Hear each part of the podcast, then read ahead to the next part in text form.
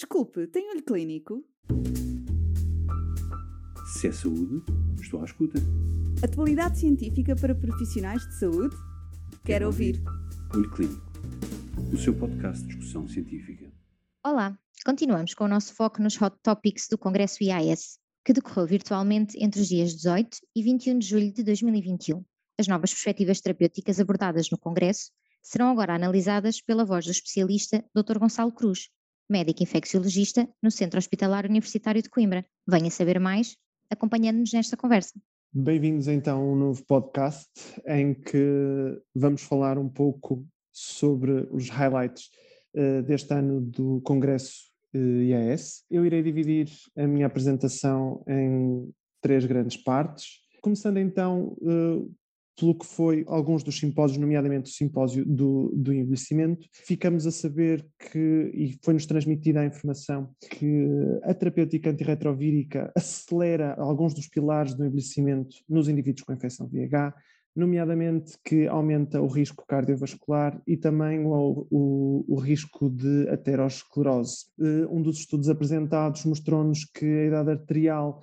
eh, medida foi superior à idade atu atual dos indivíduos VIH positivos, algo que não se verificou nos indivíduos sem infecção. Verificou-se também que os marcadores inflamatórios de ativação endotelial, eh, de coagulação, estão todos mais aumentados nos indivíduos VIH positivos e que, portanto, isto vai traduzir, no final de contas, um, um aumento do grau de aterosclerose. Não só a infecção VIH, mas também o início da terapêutica antirretrovírica pode alterar a função celular e modular a função mitocondrial e o stress oxidativo e que pode alternar os padrões de uso de glicose ou então de tecido adiposo, e isso depois vai-se ver um bocadinho mais à frente nos estudos da, das alterações metabólicas. Uh, e é também engraçado outro estudo que foi realizado em pessoas sem VIH, que foram expostas à profilaxia pré-exposição com TDF-FTC e que se verificou um certo no, aparecimento de algumas alterações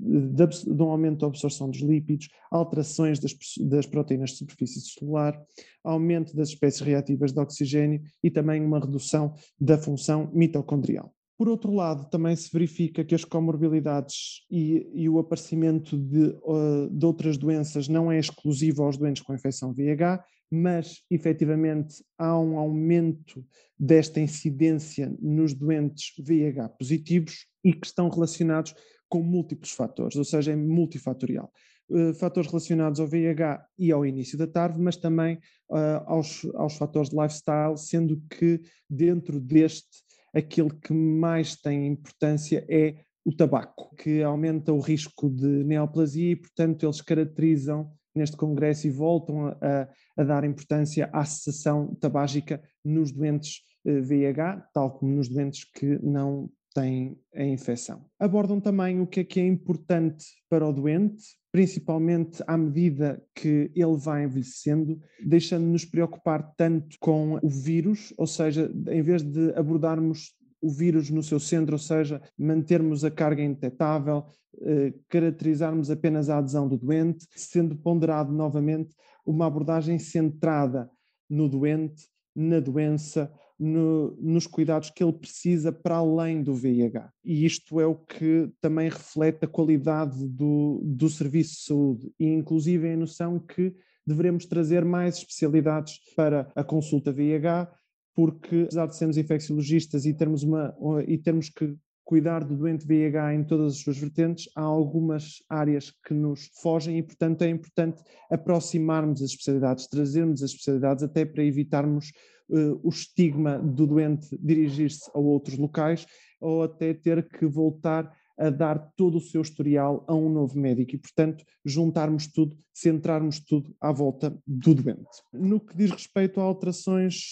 metabólicas, há novamente uma grande eh, incidência sobre o desenvolvimento de doença cardiovascular, da obesidade, que cada vez menos se pensa que isto é um voltar à normalidade, à, à salubridade, digamos assim, mas que é algo que nós temos que nos preocupar. E isso tem sido evidenciado e foi evidenciado no estudo Advance, que nós já conhecemos, eh, em que mulheres randomizadas para o braço do dolutegravir com TAF ao fim de dois anos da toma desta medicação, evidenciaram um aumento mais ou menos de 6 quilos, o que é significativo. Sendo que está identificado que os indivíduos VIH positivos com obesidade têm marcadores inflamatórios serológicos mais elevados, nomeadamente os TNF-alfa e a interleucina 6, têm maior produção de citocinas porque há uma invasão das células inflamatórias no tecido adiposo. Uh, por sinal, a leptina, que também está associada à obesidade, também aumenta a inflamação e também aumentam a ativação dos monócitos, e tudo isto vai contribuir para um desenvolvimento da doença cardiovascular. Portanto, a obesidade, a doença cardiovascular, o envelhecimento, está tudo relacionado e tem que ser uma preocupação no futuro para, para os infecciologistas que seguem os doentes VIH. Uma coisa interessante também é que num estudo em que se avaliou o bioma eh, intestinal, verifica-se que no indivíduo VIH positivo com obesidade ele está alterado, embora aqui cheguemos a uma fase em que eh, não sabemos o que é que chegou primeiro, se o ovo, se a galinha, porque não sabemos se é o bioma intestinal que vai condicionar a obesidade, se é a obesidade que vai condicionar a alteração do bioma intestinal. Sabemos também que a obesidade associada à infecção VIH aumenta quase para o dobro o risco do aparecimento de um, diabetes mellitus tipo 2. No estudo que foi realizado, verifica-se um aumento nos doentes VIH negativos de 8% para 14% nos doentes VIH positivos.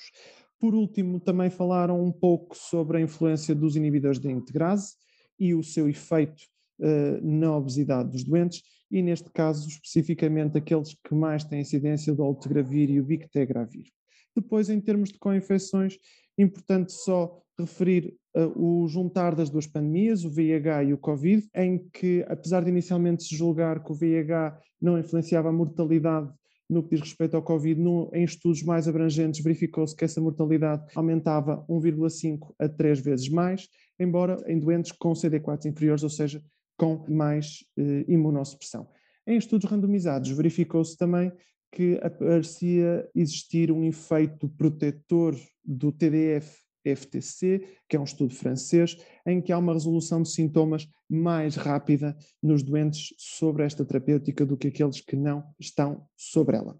E com a pandemia Covid, vamos tirar lições importantes, principalmente em três grandes áreas: no uso de proteção, que nós nos habituamos a usar máscara, isto pode ser depois feito um paralelismo que podemos utilizar para o uso consistente de preservativos no que diz respeito à proteção da transmissão do VIH. Os testes point of care, para nós tornou-se habitual a realização do teste Covid, seja o teste antigénico, seja o teste PCR, seja o autoteste na farmácia. Isto deveria ser uma coisa que também deveria ser batalhada na área VIH com os nossos doentes para uh, fazermos rastreio, para aumentarmos a, a, capacidade de identificação dos doentes e isto para nós conseguirmos também uh, atingir a meta para 2030, que atualmente é 95, 95, 95, e também no que diz respeito à PrEP, aos antivíricos e à vacinação, que é uma coisa que está a ser estudada para o Covid e que depois nós podemos transpor também os antivíricos e a vacinação no que diz respeito ao Covid, que também pode ser transposto para a PrEP, antivíricos e vacinação no que diz respeito à infecção VIH. Passando à segunda fase, no que diz respeito à profilaxia pré-exposição, é-nos apresentado o estudo Discovery, mas neste caso já a avaliação dos resultados às 48 semanas após a abertura do, do estudo, ou seja, após o open label, nos doentes que estavam sobre TDF-FTC, eh, que fizeram switch para TAF-FTC, em que não se verificou inferioridade. Os dados obtidos eh, reportam uma melhoria da função renal, uma recuperação da perda mineral óssea, contudo, por outro lado, novamente, e falando das alterações metabólicas, vemos um aumento do LDL, um aumento do HDL, um aumento do peso nos indivíduos que fizeram switch. Por engraçado que pareça, nos indivíduos sobre TAF-FTC foi verificada uma menor incidência de novos casos VIH do que aqueles sobre TDF-FTC. Também apresentaram o estudo HPTN-083, os fatores que influenciam mais, porque eles depois fazem um apanhado dos doentes, apresentam-lhes vários cenários e uh, vão perceber quais os fatores que influenciam mais a toma da PrEP, sendo que aqueles que, que os doentes reportam mais é os efeitos secundários, ou seja, eles preferem PrEP com menores efeitos secundários e também menor custo. Isto aqui, o custo para nós a nível português não é algo que, que, seja relevante, uma vez que a PrEP é distribuída de forma gratuita nos nossos hospitais, mas a nível internacional isto tem impacto. Depois, a frequência da toma também é importante, quanto menos tomas, melhor, contudo, também tem a noção que, se for um medicamento de longa ação, torna mais difícil o, washout dessa medicação e que, portanto, isso pode causar efeitos secundários. O estigma também tem um papel eh, importante, apesar de um bocadinho menos, porque esta medicação acaba por ser distribuída apenas num só local, por um só médico, tudo no mesmo local, e isto principalmente em países africanos, e é um, uma das conferências que fala sobre isso, pode aumentar a identificação fácil destes doentes e, portanto, ao estigma e a preocupação também na facilidade do uso da medicação e da própria distribuição. Depois, há um grupo especial que eles avaliam, que é o grupo especial das mulheres grávidas,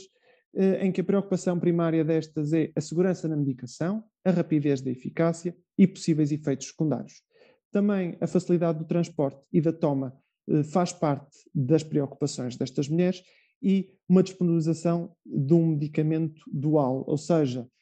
profilaxia pré-exposição associada a um anticontraceptivo. E isto é algo que também já está na pipeline, há, em conjunto com o anel vaginal com dapivirina, que inclusivamente já está nas guidelines consolidadas do VIH, libertadas este ano pela OMS, e que tem uma vantagem, não parece aumentar as resistências na terapêutica antirretrovírica com NNRTIs, e uh, os injetáveis de longa duração e o inibidor da cápside que ainda está em estudo. Uh, por último e pela terceira parte, falaremos então um bocadinho daquilo que foi uh, falado sobre a cura. Basicamente é a preocupação com o reservatório do VIH,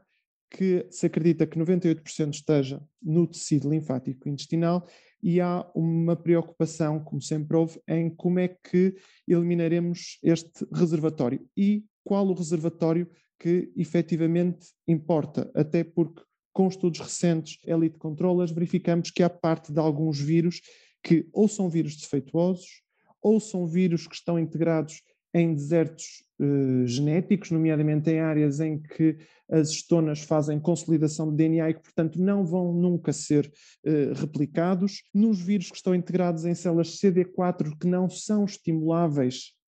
e que, portanto, não são replicativos. E depois, finalmente, os vírus que são integrados em células CD4 capazes de ser estimuladas e que podem eventualmente produzir viriões que, que, podem causar infecção. E o, o, que é que nos interessa, e é isto que a comunidade científica está preocupada, o que é que interessa, qual o reservatório, o que é que nós vamos ter que eliminar para conseguir curar a infecção VIH. Vários planos, alguns que já estão estudados, que já foram implementados, nomeadamente uh, a TARV precoce ou muito precoce, logo, após, logo no próprio dia da suposta infecção. Verificou-se em alguns estudos que não é curativo, existem casos de recaída, e se nós a começarmos ainda mais cedo do que isto, já estaríamos dentro do campo da adivinhação ou da profilaxia pré-exposição e, portanto, é muito difícil nós irmos atrás deste ponto que é o dia da infecção. Também já há alguns estudos no que diz respeito à abordagem shock and kill,